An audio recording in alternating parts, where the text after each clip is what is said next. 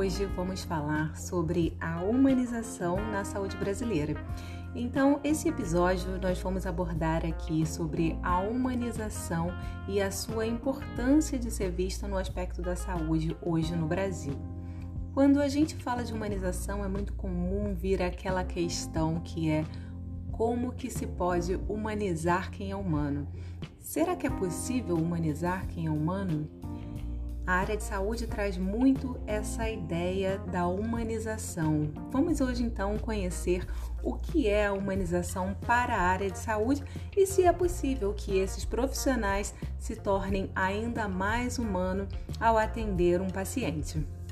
A humanização, já no próprio dicionário, traz a ideia de ser o ato ou efeito de humanizar, tornar-se humano ou mais humano, tornar benévolo, tornar afável. E daí a gente começa a ver que a humanização ela traz aí na sua conceituação algo que puxa mais para esse lado afetivo, né? Que puxa mais para o lado das emoções. E trazendo aí para o contexto da área de saúde, será que hoje nós precisamos que essas relações se tornem mais benévolas, se tornem mais afáveis? Será que a relação entre o profissional de saúde e o paciente ali, o usuário do sistema de saúde, precisa ser vista sob o ponto de vista mais emocional, sob um ponto de vista é, mais afável, de mais afabilidade nessas relações? Vamos entender um pouquinho sobre o mercado de saúde no Brasil? Quando a gente fala aí comparando com o mundo, o Brasil ele é o oitavo maior mercado de saúde. Isso significa que nós temos aí hoje no Brasil uma infinidade de profissionais de saúde que torna o Brasil o oitavo maior país do mundo. Já por outro lado, quando a gente fala em qualidade, essa questão ele já cai um pouco nessa posição. Numa lista de 191 países, o Brasil vai para a centésima vigésima quinta posição. Dentro do próprio Brasil, uma pesquisa elaborada aí pelo Datafolha em 2008 traz uma avaliação da saúde tanto pública quanto privada. E essa pesquisa então entrevistou é, 2.087 pessoas em 2018, perguntando como essas pessoas percebem a saúde no Brasil. E dentro do resultado, nós tivemos 55% das pessoas com uma visão da saúde de ruim ou péssima, 34% regular, 10% boa ou excelente e 1% não sabe. Daí a gente pode perceber que o ruim e péssima vem aqui ganhando em disparate, seguindo do regular. Devido a isso e um monte de outros motivadores, né, a saúde no Brasil ela começou a ser vista como uma saúde desumanizada. O que é uma saúde desumanizada? É quando a gente tem a desvalorização dos medos, dos desejos, das opiniões e crenças dos pacientes, quando essas emoções do paciente são desconsideradas, se tem um tratamento frio, um atendimento rápido por parte do profissional de saúde, uma certa superioridade na relação nesse atendimento ao paciente, que passa também horas esperando sem nenhuma satisfação do que está acontecendo, do andamento do, que, do, do, seu procedimento. Então, isso aí é um quadro da saúde desumanizada.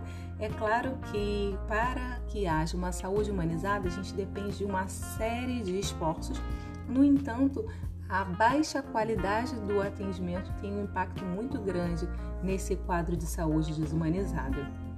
E o ser humano ele é uma unidade indivisível, né? A gente não tem como na área de saúde tratar somente um pedaço do ser humano. A gente precisa considerar ele como um todo. Tanto é que o conceito de saúde ele já fala do bem-estar físico, psicológico e social.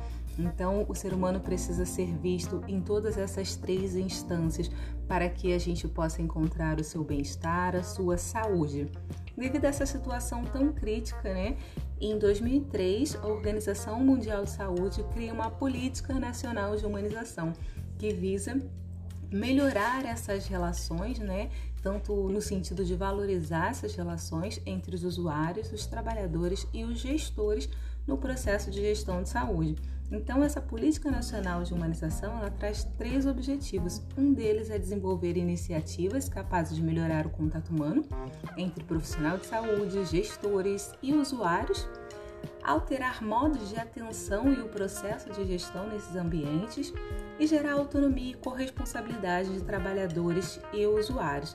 Uma série, são uma série de esforços que a partir daí se criam diretrizes para vir buscar essa humanização nos ambientes hospitalares. E quando a gente tem um ambiente hospitalar humanizado, a gente já tem aí uma série de benefícios.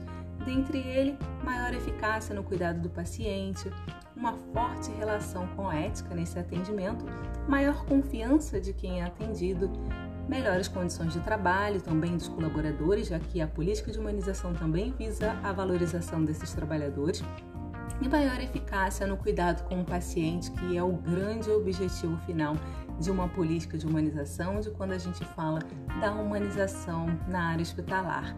Então, a gente pode concluir que através da humanização nos ambientes hospitalares, todos ganham.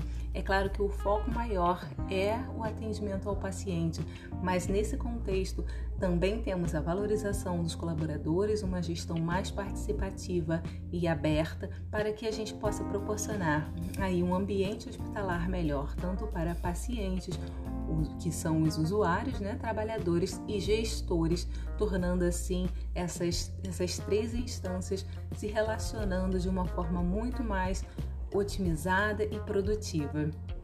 A gente falou hoje então sobre ambientes de saúde humanizados, sobre a humanização no sistema de saúde brasileira.